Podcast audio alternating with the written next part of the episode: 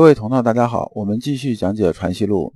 今天的一讲是讲破除烦恼的根本之道，对应啊《传习录》书里边是第四十九和第五十讲。我们还是带着问题啊来听这一讲。这问题有两个，一个是阳明心学中啊心之本体和思绪啊中间这关系。那么第二呢，就是说佛道功夫真的比儒家功夫更高吗？第四十九，成问超存舍王章。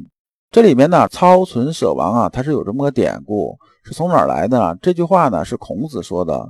孔子说啊，超存舍亡，出入无时，莫知其乡。这个引文是在哪儿呢？在孟子啊告上，就是孟子告子上这一篇。那么这里面操呢是指啊操持把持，就是控制住的意思。存呢就是能留住存在的意思。舍呢就是放弃。王呢，就是消失了，没有这个意思。那么这里边呢，出入无时啊，莫知其乡啊。这个乡啊，是方向的向的意思。这句话的意思是说呢，我们如果啊，控制好心体的时候啊，就是控制好心的时候啊，那么随时啊，把持住，就是控制住的时候啊，那么我们心性这种修炼就是可以啊，持续存在下去，就是这件事修身呢，就是存在着的。如果我们放弃了，就是由着性子啊，就跟这个七情啊走，跟着这个贪嗔好恶走呢，就是信马由缰这种吧。那样的话呢，我们这个修炼这事儿基本上也就玩完了，就这么个意思。那么常人来说呢？这句话呢是对常人来讲的，这里有出入无时啊，莫知其乡。讲的意思就是说，我们经常啊心里边这种思绪万千呐，一会儿东一会儿西，一会儿这个美国，一会儿这个家里边，一会儿这个月球，一会儿星球大战，一会儿上下五千年，一会儿纵横八万里啊，它是不断的四处飞的，就是出入无时啊，一会儿是里边，一会儿外边，莫知其乡啊，意思说我们根本把握不住它的方向，因为下一念头出来，你也不知道它念头怎么出来的，它出来是哪个方向。那么我们是把握不了的，但这句话呢是针对什么来说的呢？是针对啊普通人来讲的，常人确实是这样。但是我们作为修心学这些人呢，我们要懂什么呢？就是我们做修圣学、修心性的人，我们要懂得这么一个道理：心之本体啊，它是始终存在于哪儿呢？存在于啊你的身体里边的。所以从这个角度来说呢，先生说呢，它就不存在入则存啊，出则亡什么这些事情。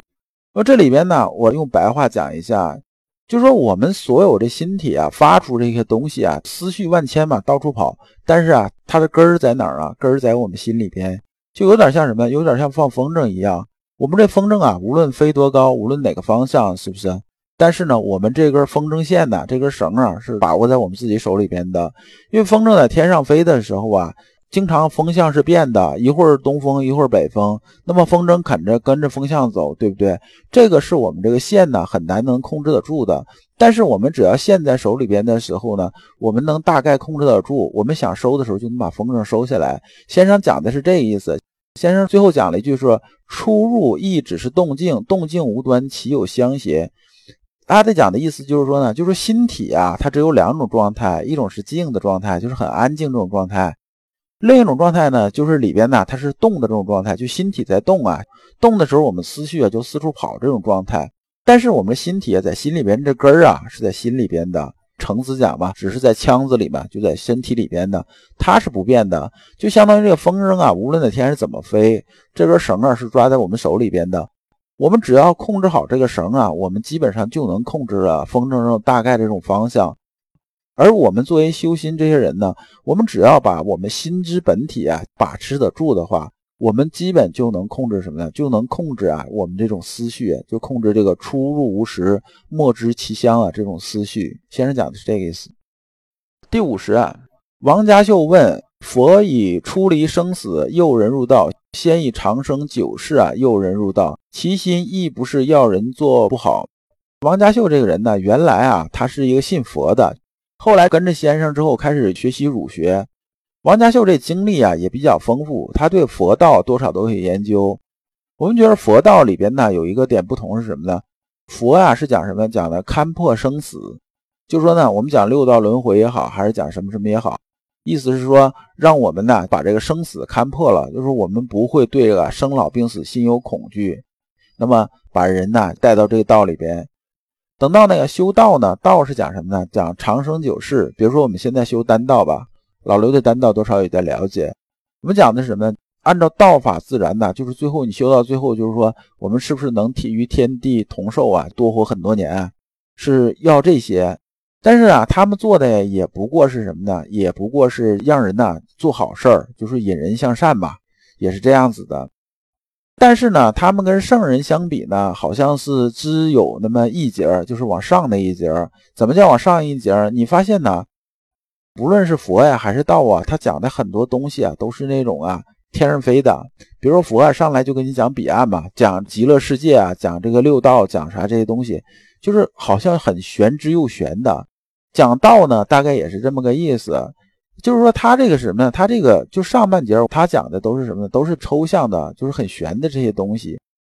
而我们圣人讲这个东西啊，就是儒学圣人讲这东西啊，它基本上是两条道都有的，就是上边的也有，下边的也有。所以我们讲啊，下学上达是两节都有的，这是王家秀这种理解。所以他接着说呀，他说，比如说现在入道正路啊，比如说入仕啊，入仕就是出来当官嘛。当官呢，可以啊，由科就是通过科举啊考试上来的，呃，由贡啊就是通过别人那个推荐呐什么这些就上来的。那么也可以由传奉，传奉就是有点类似于啊以前我们国企这种接班这种性质。比如说父亲呢做到了三品官，然后可以因子吧，这个儿子上来之后可以啊受一个这种七品官，这种上来就当官。但这些呢，这都是啊这个当官的这种方式。那么我们当官的目的究竟是什么呢？就是说，毕竟非入仕正路啊，这个君子不由也。这王家秀讲这个正路是指什么呢？正路是说啊，我们儒家当官呢是为了什么呢？为了是齐家治国平天下呀。做官的正路就是天下为公，然后呢天下太平长治久安，这才是当官的目的，而不是说我为了多赚点钱。或者是多享受点，这不是这样子的。如果啊你完全是私欲的话，即使是当官了，这就不是正路了。王家秀讲的是这个意思。所以王家秀接着讲啊，说仙佛到极处与儒者略同，但有了上一节，移了下一节，终不是圣人之权。这里边王家秀讲的是有点偏了。其实际上修仙的也好，修道也好，就是说佛道啊，还有西方的一些宗教嘛。还有一些哲学方面的东西，修到终点啊，其实都是一样的，就是说这个不是略同，是完全相同的。那么他讲的，就是说这些啊，仙道啊、仙佛啊这些啊，它终究啊和圣人比啊，就是和儒学比啊，终究还是差一截儿。那么后世儒者呢，后世这些儒者呢，水平上又到不了圣人这种水平。这个圣人这里边就指啊孔子了，就指孔圣先人了。那么，假如说又一下一节，就是说只有什么呢？只有上达的功夫做不到，只能什么呢？只能做一些下学的功夫。下学的功夫就把圣人呢这一些东西啊，就比如说这个四书五经啊，就在干什么呢？干记咏词章、功力训诂。这里面记咏就不说了，词章呢就是学了东西啊，我写词章嘛，写这个。功利呢，就是说我通过这些毛这个利嘛，这个训诂这里边呢不是训诫的意思，训诂啊是属于啊文言考证这个方面的东西。那么最后呢，就是免不了啊，把圣人之道啊就变成什么呢？本来是上达的这种功夫，就全变成下学了。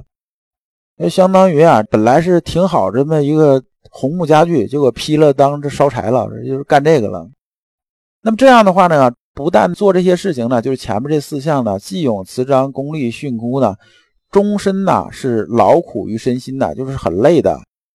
比如现在考证啊，做这个书艺也好，还是钻营也好，这都是很累的。但是对我们修心性来讲，实际上没有什么具体这种帮助。因为有些人呢，他把书啊，他真是能倒背如流的，但是他一样啊，他理解不了啊圣人呐上达这种功夫，他就不知道上达究竟是什么。这样的话呢，那自然而然呢，还不如那些啊修仙佛那帮人。那帮人毕竟还清心寡欲啊，日子很舒服，他至少不累啊。所以这个反而被修仙佛这帮人啊觉着，哎，你还不如我这个呢。就说这里边讲啊，恐彼或有不屑，就讲的就是这个意思。当然了，他下边就说啊，说先生啊，这是我的这种想法，你觉着怎么样？先生回答王家秀说啊，说你啊说这个东西啊，大概方向啊是没有问题的，是讲的还是比较对的，但是呢，还是讲的是有点偏。这里面呢，我们讲圣学来讲啊，它没有上一节下一节这种说法。你只要一分呢，上一节下一节，就等于说把下学和上达就分开来看了，看成两件事了。其实不是这样。圣人呐，大中至正啊，这种道啊，它是一贯的，它就是整个一体的，怎么可能分为上一节下一节呢？所以啊，《易经》里面讲啊，一阴一阳之谓道啊，说这些东西啊都是它统一在一体的。那么仁者见仁，智者见智啊，百姓日用而不知，故君子之道先矣啊。那这里边呢，仁和智啊，它不是道吗？它也是道啊。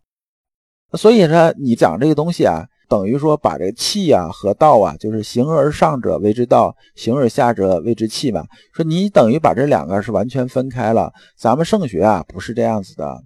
这一讲我们就讲完了，下一讲我们讲万变不离的中道。感谢诸君。老刘啊一直相信修身之道在于互相印证，同道为鉴，共同进步，是我们修身的这种必由之路。如果啊，诸位同道对老刘分享的内容比较感兴趣，愿意一起交流、聆听更多的分享，可以通过专辑介绍里面的联系方式联系老刘。今天的内容就到此结束，再次感谢诸君。